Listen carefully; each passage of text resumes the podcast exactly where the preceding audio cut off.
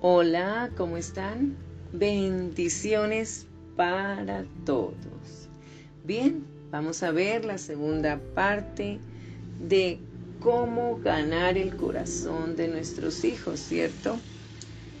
Y es necesario entender que si no tenemos amor, no vamos a dar amor. Pero el amor que debemos tener debe ser el amor de Dios porque ese es el verdadero amor. Bien, el pedido de Salomón. ¿Qué tal estos proverbios del capítulo 23? Un hombre bastante sabio que Dios le dio la sabiduría porque Él pidió sabiduría. Y en todo, en todo tenemos que tener sabiduría para hablarle a los hijos, sabiduría para hablarle a las personas, sabiduría para todo. Entonces este pedido de Salomón hizo eco a través de los tiempos y nos inspira y nos desafía como padres, como madres, a ganar el corazón de nuestros hijos, no a perderlo, no a enfriarlo, no a que nos olviden o que nos dejen. Tenemos que siempre tenerlos cerca para poder ayudarlos o que nos ayuden en su debido momento.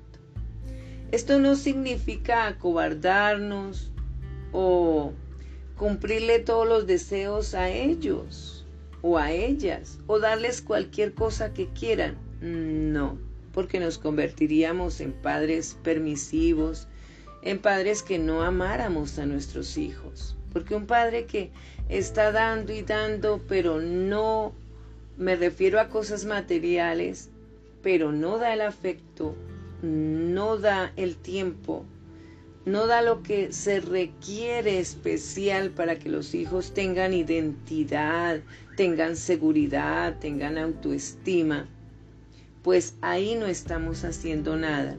Tenemos que nosotros como padres forjar estas cosas en nuestros hermosos hijos. Implica proporcionarles amor, la atención, el afecto y la afirmación que necesitan mientras nos cuidamos de que cualquier distanciamiento emocional, heridas o problemas sin resolver se interpongan entre nosotros. Dentro de todos los niños, Dios pone el anhelo de obtener la atención y la aprobación de los padres. Siempre los hijos debemos buscar la aprobación de nuestro Padre primero celestial y también de nuestros padres terrenales. Y también nosotros tenemos que, en cosas que desconozcamos como padres, que nos falte sabiduría, pedirla a Dios. Pero también si nuestros hijos aprenden, son sabios, ellos nos pueden ayudar a corregir. ¿Cómo? Con amor. Bien, Vámonos a la palabra de Dios. También en Proverbios capítulo 4, que también es del rey Salomón, versículo 1 al 4, dice, Oíd, hijos, la enseñanza de un padre y estad atentos para que conozcáis cordura.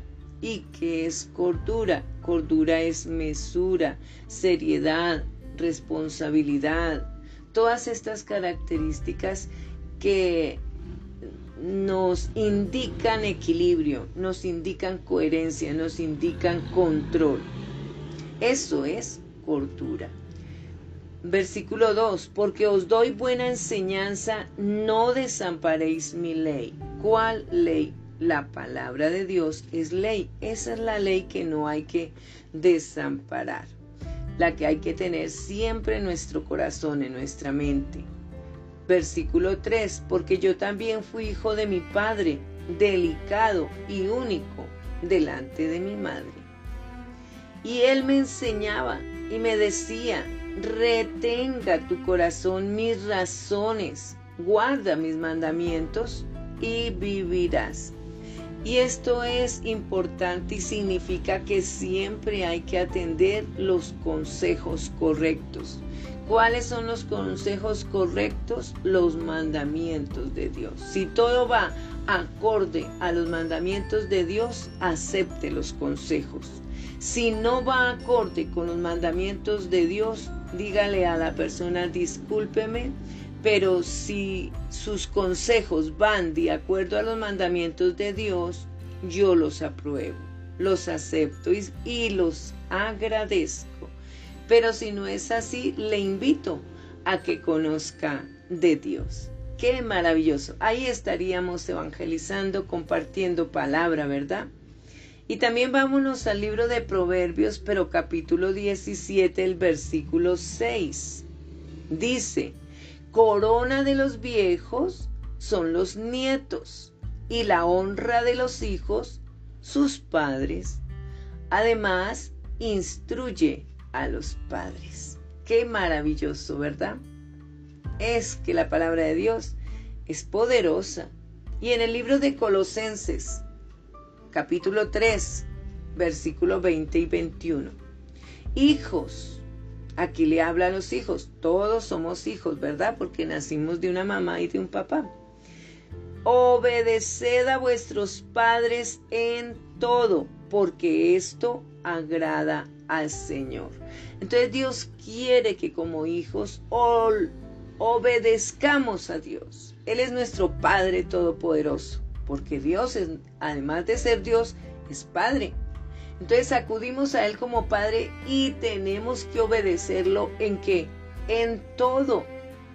Nosotros como padres terrenales fallamos, cometemos pecados, así que no podemos obligar a nuestros hijos a que nos obedezcan en todo, porque si estamos fallando no nos deben obedecer en lo que no es correcto. Los hijos deben obedecer a los padres en lo que es correcto. Otra vez, consultamos la palabra de Dios. Si esto va de acuerdo con la palabra de Dios, papá y mamá, listo, yo te obedezco. Pero si esto no va de acuerdo con la palabra de Dios, papá y mamá, tenemos que estudiar la palabra de Dios juntos para ver qué es lo que Dios nos está indicando, nos está mandando, nos está enseñando. Y padres, aquí viene algo importante en el versículo 21 para nosotros los padres. No exasperéis a vuestros hijos para que no se desalienten. Esto sí que es muy importante. Si nosotros como padres perdemos el control en muchas situaciones, pues vamos a exasperar a nuestros hijos y ellos van a desalentarse y hasta van a querer irse de la casa. Y eso no es correcto.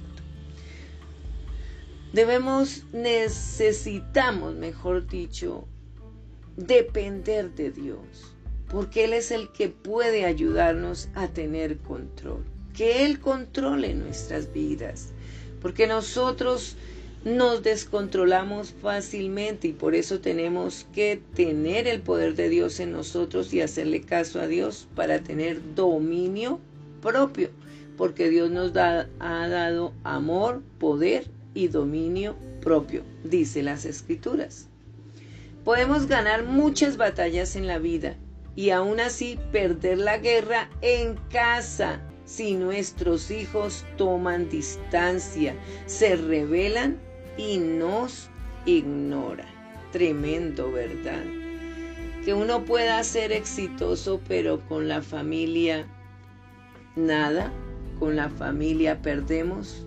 Tenemos que buscar empezar por lo primero. Nuestra familia debe ser nuestra primera victoria.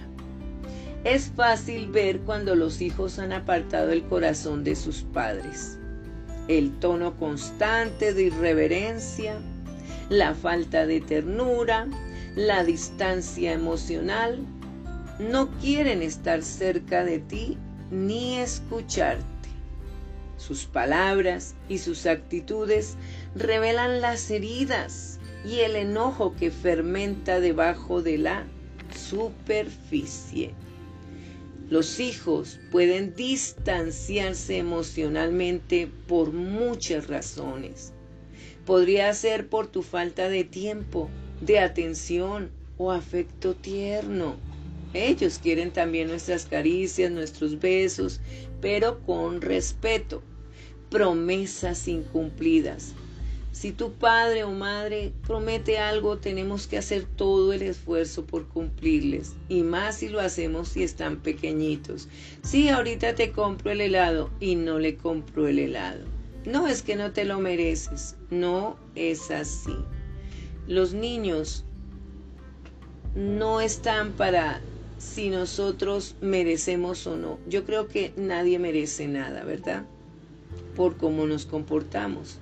Entonces, no engañar a los niños, no engañar a las personas, que si se promete algo, no engañar a Dios, que si se promete algo hay que cumplirlo. Tenemos que tener palabra, tanto hombres como mujeres, tenemos que tener palabra y cumplir. Eso es ser mujer, eso es ser varón. Tus acciones pueden comunicar no eres lo suficientemente importante como para ser una prioridad en mi vida o como para que me importe lo que te sucede. Uy, tremenda palabra acá, ¿no? ¿Cómo accionamos? ¿Qué estamos haciendo con nuestros hijos? Tal vez se trate de los límites estrictos que has trazado. Si creen que tu disciplina es demasiado dura, tus exigencias demasiado grandes o que tienes un hijo favorito, se encenderá una luz de advertencia en su corazón. Esto puede plantar semillas de enojo y resistencia que más adelante broten como amargura en tu contra.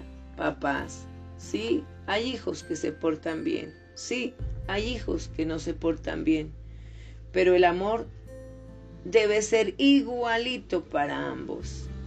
Y hay que corregir pues al que se porta mal, pero con amor. Y Dios obrará, porque los entregamos en las manos de Dios, pero nosotros hacemos nuestra parte de enseñarles y corregirles como debe ser. No hay que tener favoritos. Aunque los que hacen bien, que se portan bien, ay, qué lindos, este sí es mi hijo, esta sí es mi hija. No, todos son hijos, todos, pero están equivocados los que están equivocando su camino y hay que ayudarlos a encontrar el camino de Dios. La formación, la disciplina y los límites son necesarios para una buena crianza pero deben venir envasados y amortiguados en un contexto de amor. A veces las palabras de reprensión pueden estar envueltas en forma inconsciente, en un tono aplastante o una expresión facial que indique odio. Así que los padres deberían guiarse o deberíamos guiarnos siempre por la siguiente pregunta. ¿Cómo puedo hablar y tratar a mis hijos en esta situación sin perder el corazón de ellos? La repito. ¿Cómo puedo hablar y tratar a mis hijos en esta situación sin perder el corazón de ellos?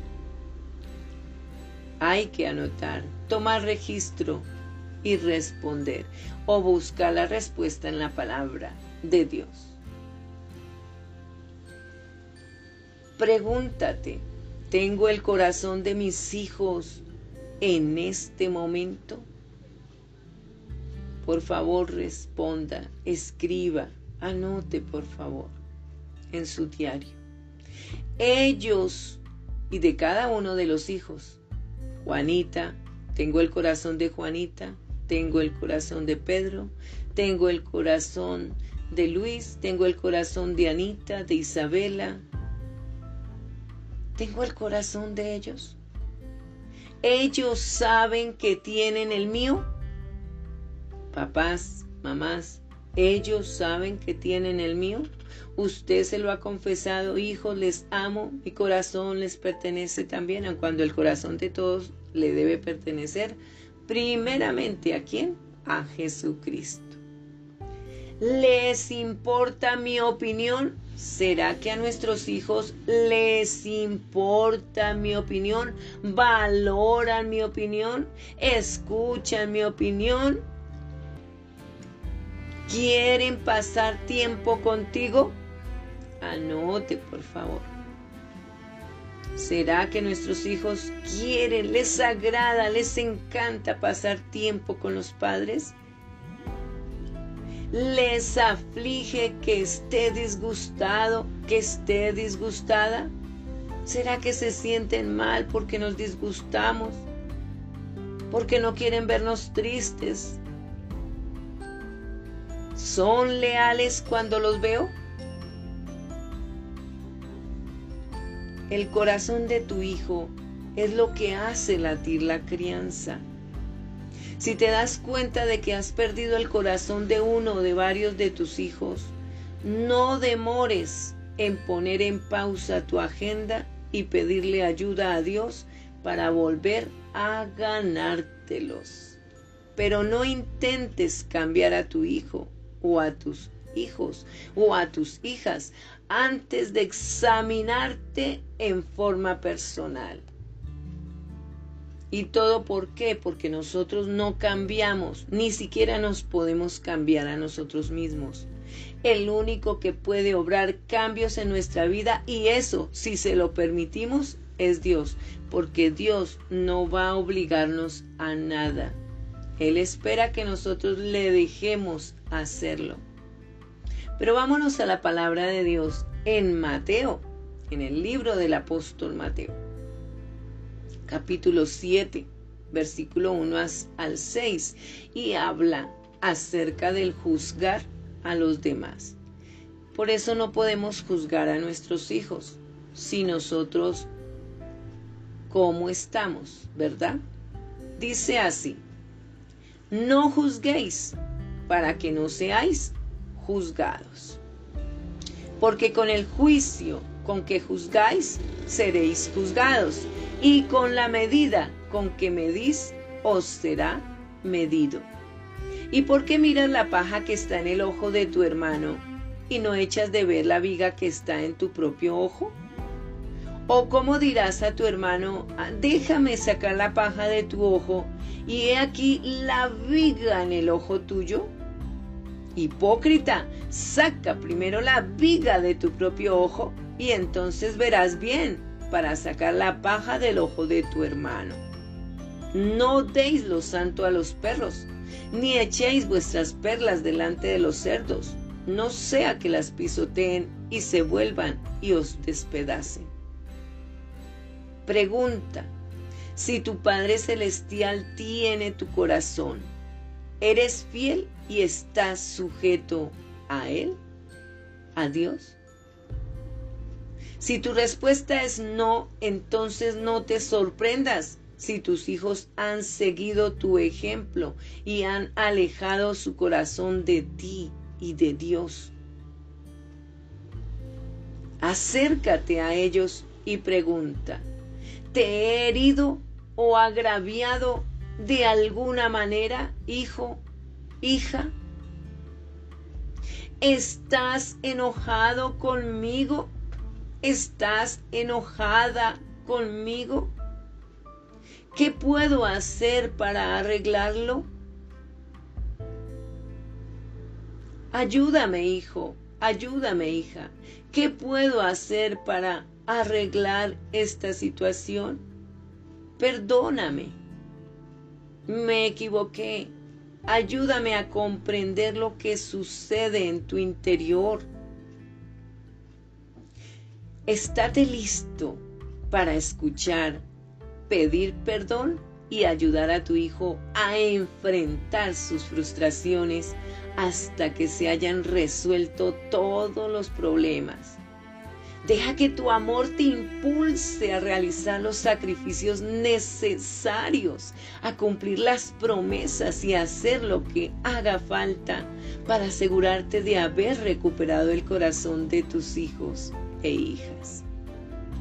Ellos también nos aman, solo que la oscuridad llegó por el dolor, por las situaciones, pero Dios puede iluminarlos y que sientan el calor del amor de Dios.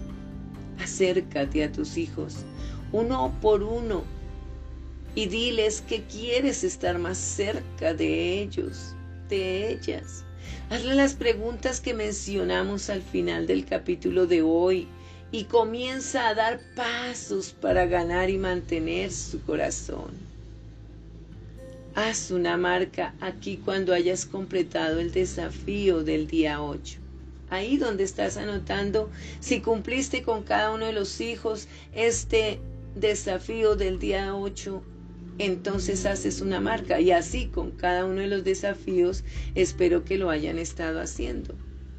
Si uno o más de tus hijos no desean vincularse contigo ahora, ¿cuál crees que sea la razón? Anota. Así vas conociendo a tu hijo y vas conociéndote a ti mismo o a ti misma. Por otro lado, ¿qué está dándote más resultado para acceder de manera saludable al corazón de ellos o ellas? ¿Cómo podrías seguir haciéndolo? ¿Qué descubriste al hablar individualmente con cada uno de tus hijos e hijas respecto a este tema? Escucha. Y esto es de Proverbios 23:15. Hijo mío, si tu corazón fuere sabio, también a mí se me alegrará el corazón. Y eso es como escuchar que Dios nos diga, Hijo mío, si tu corazón fuere sabio, también a mí se me alegrará el corazón. O también puede decirte a ti, mujer, hija mía, si tu corazón fuere sabio, también a mí se me alegrará el corazón. Y eso mismo le decimos a nuestros hijos y a nuestras hijas. Hija mía, si tu corazón fuere sabio, también a mí se me alegrará el corazón. Hijo mío, si tu corazón fuere sabio, también a mí se me alegrará el corazón. Qué maravilloso es el amor.